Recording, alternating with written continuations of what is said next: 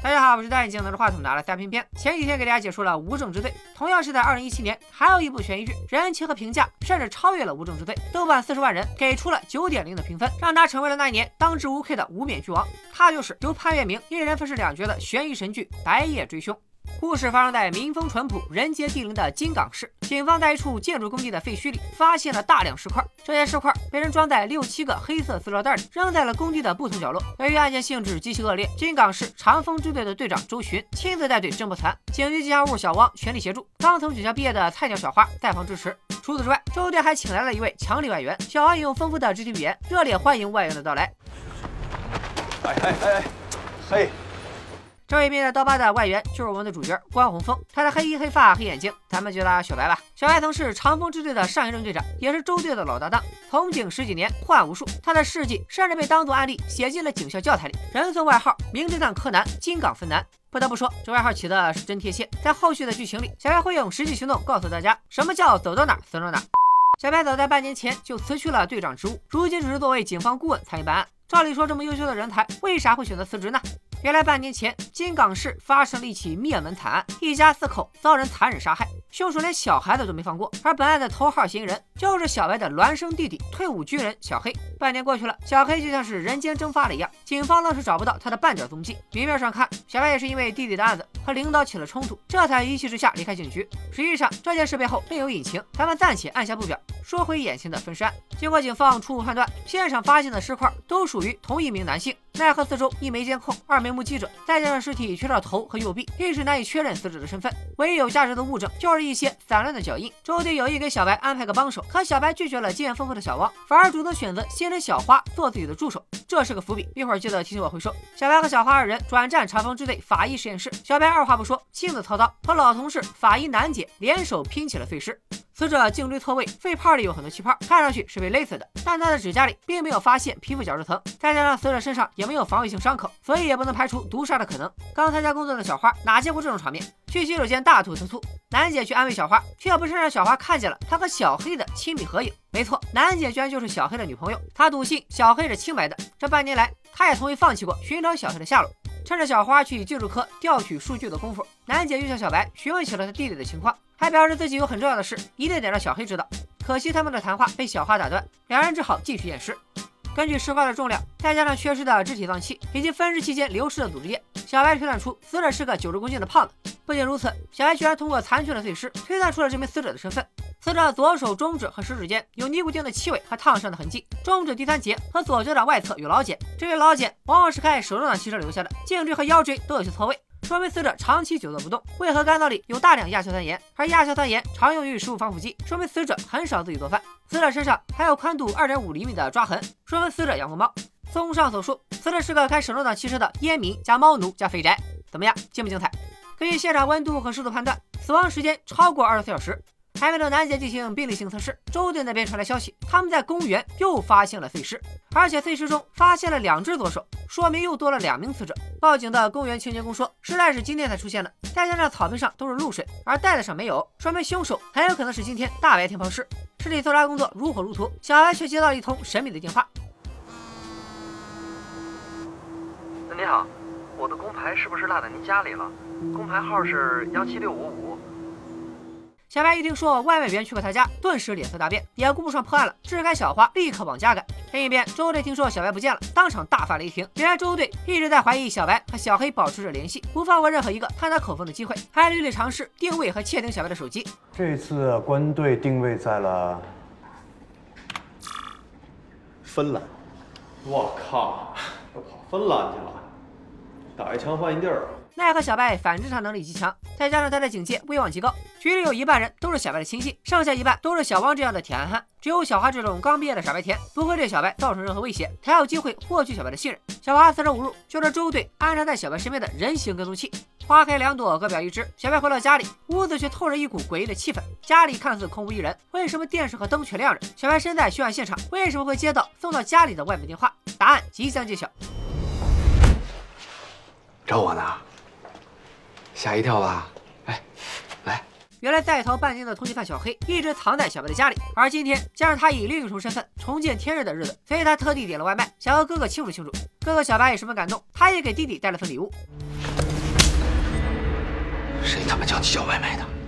吃完了最爱的大嘴巴子，弟弟小黑积压已久的压力终于爆发了。二幺三特大灭门惨案发生后，小黑遭到警方通缉。这半年来，他一直躲在小白家里，和小白共用一切生活用品，不能留下半点痕迹。独自在家时，他不许哭，不能笑，睡觉都戴白手套，连放屁都不许夹着放。终于在今天得到了重见天日的机会。原来哥哥小白患有名为黑夜恐惧症的怪病，一到晚上就会出现幻觉。但他作为警队顾问，难免在晚上出门加班。从今天开始，只要到了晚上，弟弟小黑就将以哥哥小白的身份走出家门，参与案情侦破的工作。所以很好记，白天出门的就是哥哥小白，黑夜出门的就是弟弟小黑。弹幕可以刷了，我起名是很有逻辑的。为了完美假扮哥哥小白，小黑不光在自己的脸上割出了和小白一模一样的伤疤，就连体重都得控制的一模一样。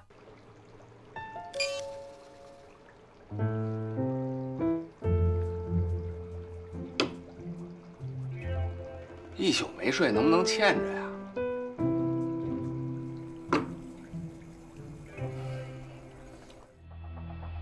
兄弟俩分工明确，一个白天追凶，晚上休息；一个晚上破案，白天补觉。在外人眼里，这就是二十四小时轮流转的变态工作狂。喂，我是关洪峰。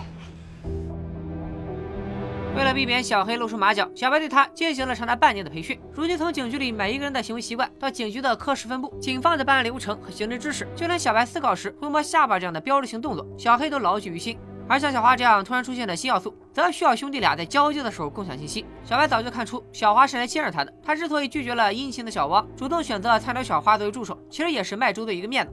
哥俩如此互换身份，兵行险招，肯定不是为了迎接九九六的福报。他俩的目标就是拿到二幺三命案的卷宗，为小黑翻案。如今卷宗就在周队的手里，周队平时看似大大咧咧，其实心思极为缜密，想从他手里拿到卷宗难如登天。更何况摆在面前的还有一桩连环分尸案。好在小白早就将自己的推理全都告诉了小黑。来，起音乐。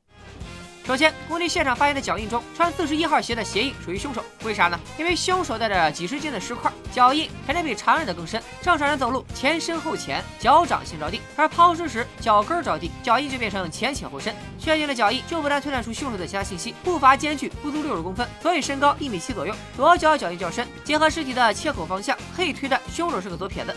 哎，现在的犯罪剧是不是对左利手有偏见啊？怎么这么多凶手是左撇子？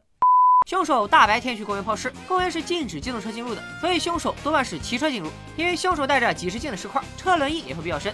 小黑很快就筛选出了一组车轮印。骑自行车时，左右脚轮流蹬踏板，车轮印也会左右不均。而现场发现的车轮印非常平顺，所以凶手是骑着电动车抛尸的。这番推理结束，大家是不是可以把精彩打在公屏上了？虽然现在已经满屏的精彩，但是小花却发现了滑点。凶手大白天骑着电动车，拖着好几大袋的东西，肯定非常扎眼。他为啥没有引起路人的注意呢？小黑的心里咯噔一下，坏了，这道题哥没教，超纲了。如果他们问出你回答不了的问题，哎呀，行了，哥，总之我肯定有办法，好吗？而且绝对不会是找借口上厕所那一类的笨招。要不大家先休息一下，我上个洗手间。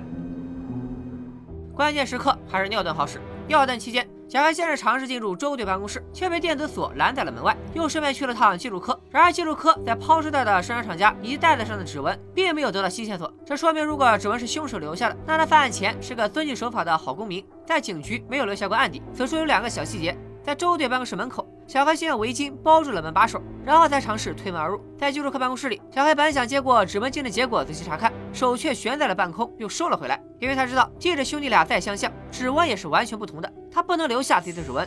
与此同时，独自待在家里的小白出了状况，他原本盯着宠物鱼老虎发呆，没想到小区电路突然出了问题，屋里一片漆黑，小黑的黑夜恐惧症也随之发作。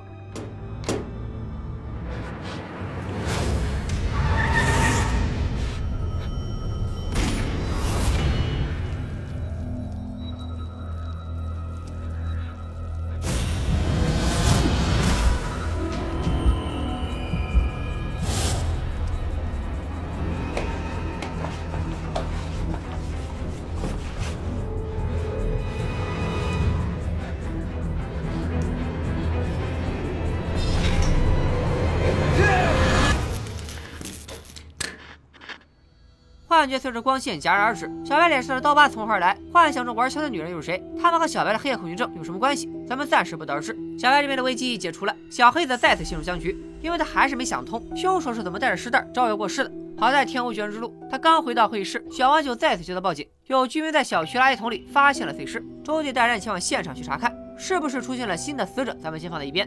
来看小黑和小花，他们一起来到了法医实验室，调查公园里发现的两具尸体。法医楠姐说出了调查结果：两名死者分别是二十八岁的男性和二十三岁的女性，死亡时间不详，但间隔非常短，还有可能是同一时间遇害。但两者的尸体存在明显差异。男性尸体的状况和工地受害者差不多，但女尸左臂有多处瘀伤，指甲里也发现了带血的皮肤组织，说明她遇害时有过激烈反抗，甚至抓伤了凶手。可惜最后还是死于非命。女尸被劈砍的伤口处皮肉内收，说明她被分尸时人还活着。两名受害者在同一地点遭人杀害，为啥一个毫不抵抗的被分尸，另一个却殊死搏斗被活活砍死？两具尸体中又隐藏着什么线索呢？小黑不像他哥小白那样经验丰富，这可是他第一次近距离接触尸体，去年的年夜饭都在胃里翻腾。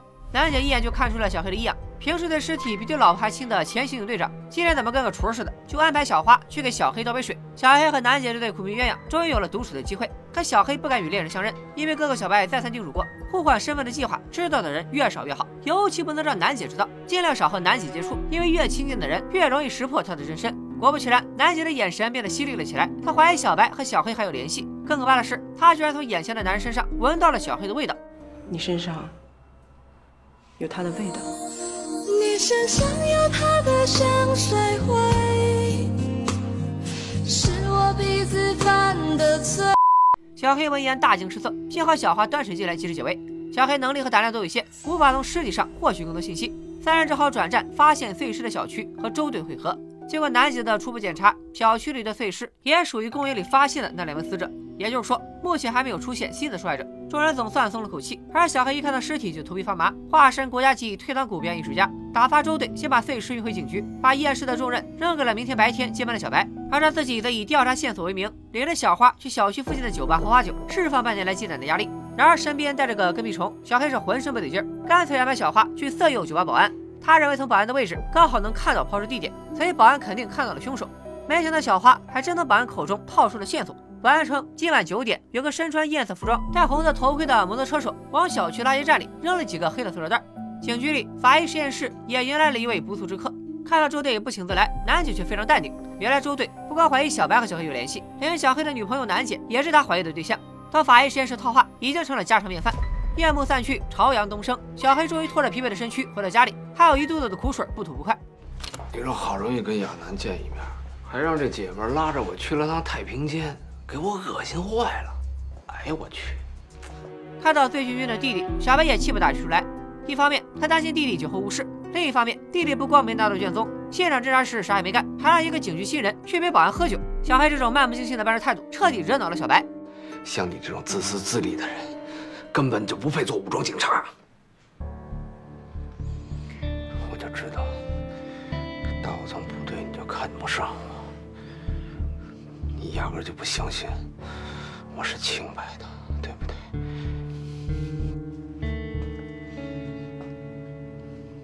我是警察，只相信证据。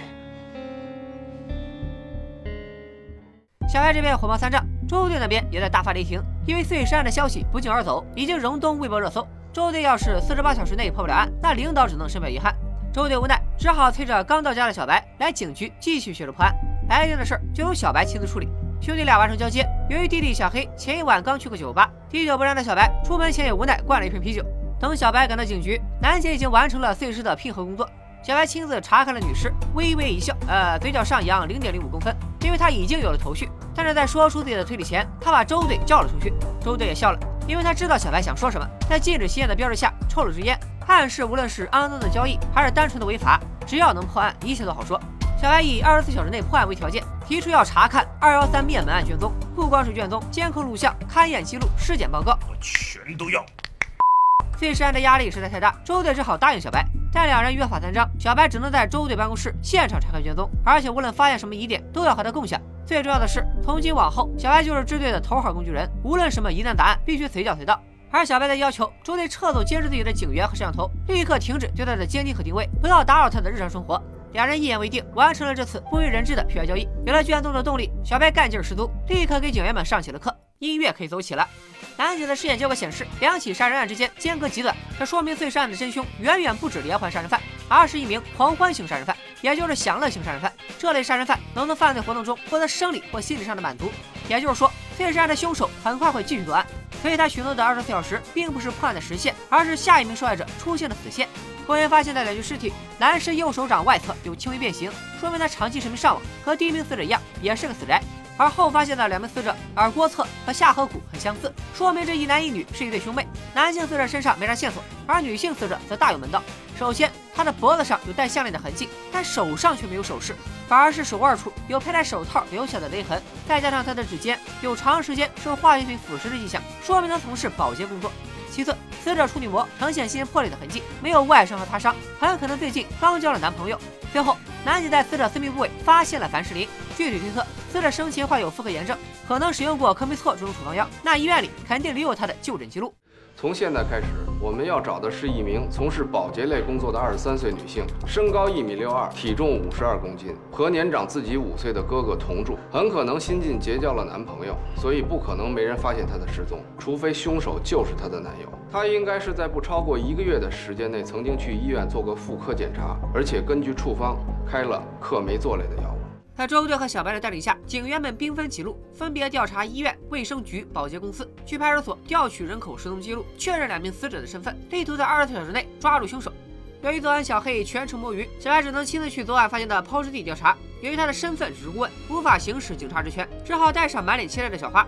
临走前，小白叮嘱周队，现在破案的重点不在后两名死者，而是工地发现的第一位死者。凶手把死者的头部和右臂藏了起来，就是为了向警方隐瞒死者的身份。说明死者很可能和凶手有直接联系，知道死者是谁，就能知道凶手是谁。在前往抛尸地的路上，小花主动问起昨晚得到的关于夜色摩托车手的线索。作为一名严肃认真的前刑警，小白兜头就是一桶冷水。小花费劲得来的线索毫无意义，因为人的大脑会不自觉地篡改记忆，没受过训练的人无法准确复述看过的事物，所以保安的话并不可信。嗨，感情这酒白喝了。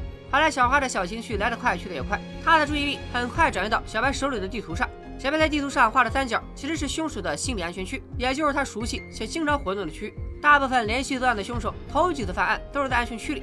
安全区通常是以凶手的住所、工作单位和娱乐场所为中心，向四周辐射划分的区。如果凶手出行靠步行，那辐射距离就在离原先一公里的范围内；骑车辐射三公里，开汽车则是五到十公里，甚至更远。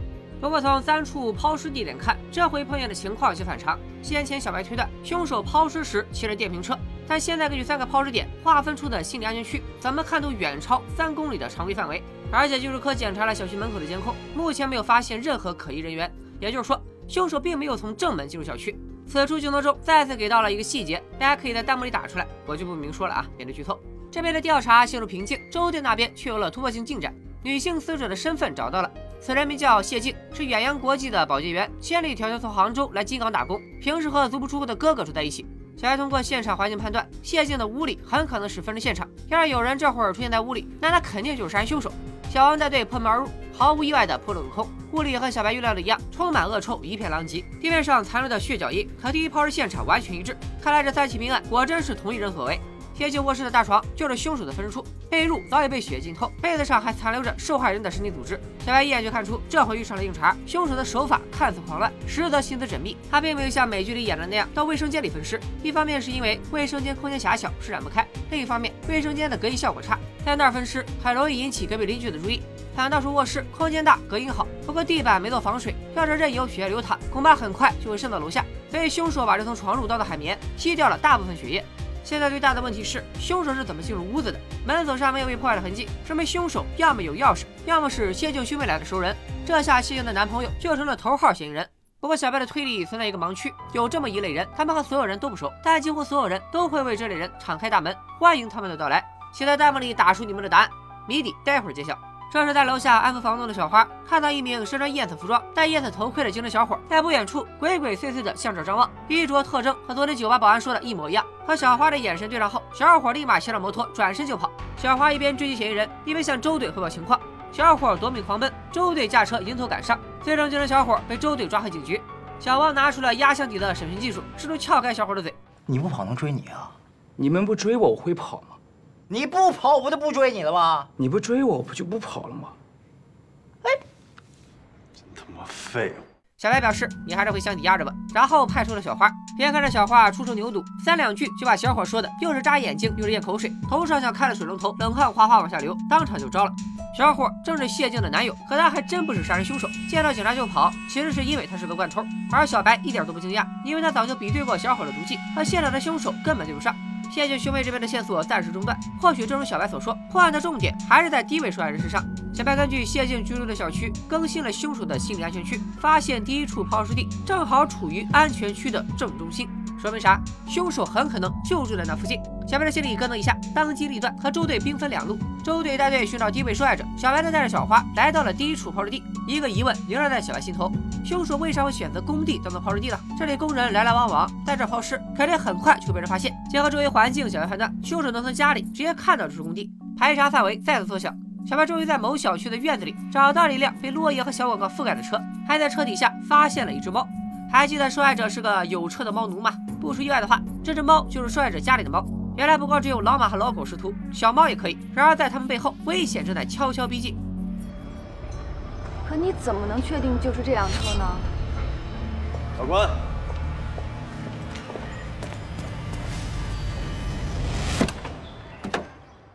撬开车门，小白在车里找到了车主的驾驶证。周队也顺藤摸瓜，找到了受害人的住所，果然在冰箱里发现了受害者的头颅和带有独特纹身的右臂，这就佐证了受害人和凶手相识的猜测。根据小王的调查得知，受害人是一名游戏测试员，平日里大门不出二门不迈，身材和生活习惯和小白的推测完全吻合。从房东处得知，受害人并非独居，而是和名叫高远的外卖员合租。紧接着，小白在高远的屋里找到了一台用来治疗尿毒症的简易透析机。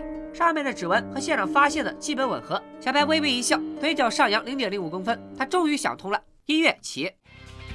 废尸案真凶就是高远，外卖员的身份给他杀人弃尸提供了诸多便利。弃尸时，高远将装有尸块的袋子放在外卖箱里，难怪他能带着尸体招摇过市，却不被路人察觉。正因为外卖员的身份，谢静的哥哥才会给他开门。高远杀害谢静哥哥的时候，正好撞见回家的谢静，所以谢静才在门厅被活活砍死。这也就是为什么他尸体上的创口和另外两具都不一样。指甲里也残留了高远的皮肤组织。抛尸的小区禁止外卖进入，所以他才从小区的缺口进入垃圾场，没想到误打误撞躲过了这份监控。那么高远为什么会突然开始报复社会呢？透心仪证明高远患有重病，而仪器是自制的，说明他根本没钱看病。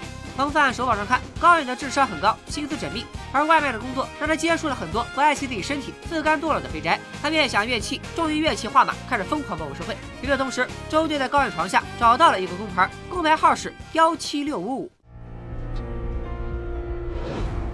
喂，我是刚才往您家送外卖的，我的工牌是不是落在您家里了？工牌号是幺七六五五幺七六五五幺七六五五。原来给小黑送外卖的人就是高远，而在家里宅了半天的小黑，居然就是高远的下一个目标。关宏宇，开门啊！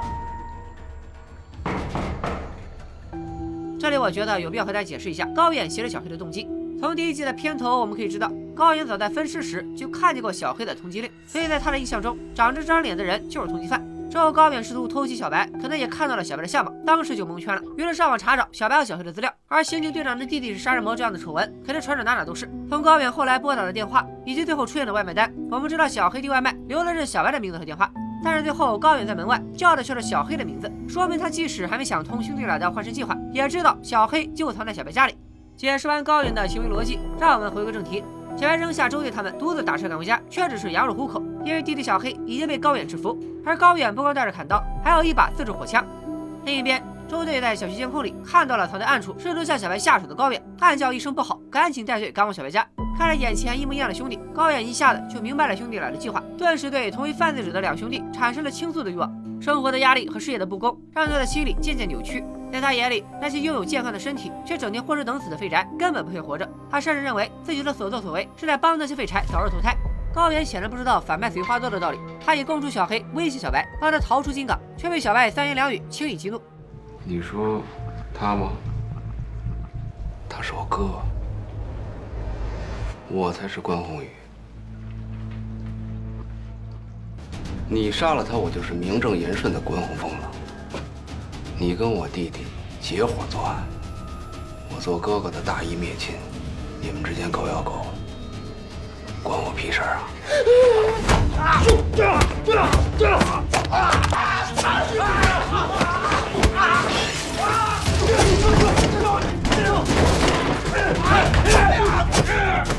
Ah!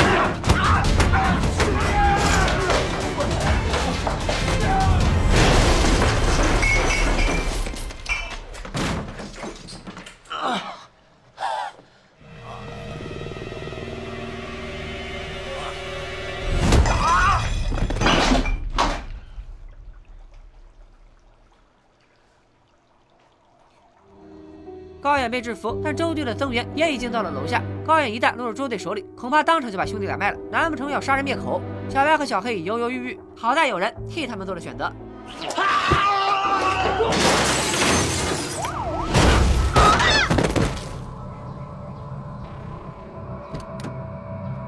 谢谢啊！周队带队进屋时，小黑早已不见踪影，屋里也没有他生过的痕迹。可百密终有一疏，男警在地上找到了小黑最喜欢的魔方。周队也盯着电子秤，若有所思。小花回警局整理证物时，发现了小黑订的外卖单，虽然留的是小白的名字，但小花立刻意识到，当时小白明明在现场，为啥会往家里订外卖呢？这些细节都为未来埋下了不安的种子。夜幕降临，小白独自来到天台，原来弟弟小黑一直躲在这里。兄弟俩望着远处鳞次栉比的高楼，难得有了一丝温馨。直到小白将一块板砖提给小黑，在和高远的搏斗中，小白头部受了轻伤。为了表里如一、完美换身，就算是被头发盖住的伤口，也必须完美复刻。如果你还背着我在这儿搞小动作，说不好哪天我就挥刀自宫。哼，那这代价实在太大了，我还不如直接自首呢。我就算让人崩了我。我至少还落一全乎人儿。别废话，赶紧的。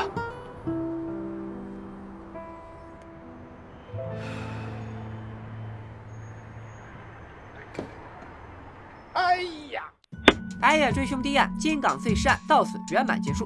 但追凶的故事才刚开始。二幺三灭门惨案的背后有何隐情？这口锅为啥会扣在小黑头上？兄弟俩能否查出真相？他们的秘密又会不会被外人识破？这些问题都将在后续剧情中一一解开。白夜追凶的细节太多，一不小心又干到了快一万字。大家给一波三连，支持一下日线头兔大 UP 主吧。上次要三十万确实胃口大了点，这回我只要二十万。只要本条视频点赞过二十万，我就加班加点干出白夜追凶的第二案。你们的支持就是我爆肝的动力。咱们今天就说到这里吧，拜了个拜。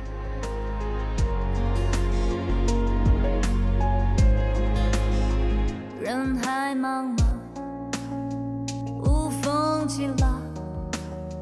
暗潮汹涌，此消彼长。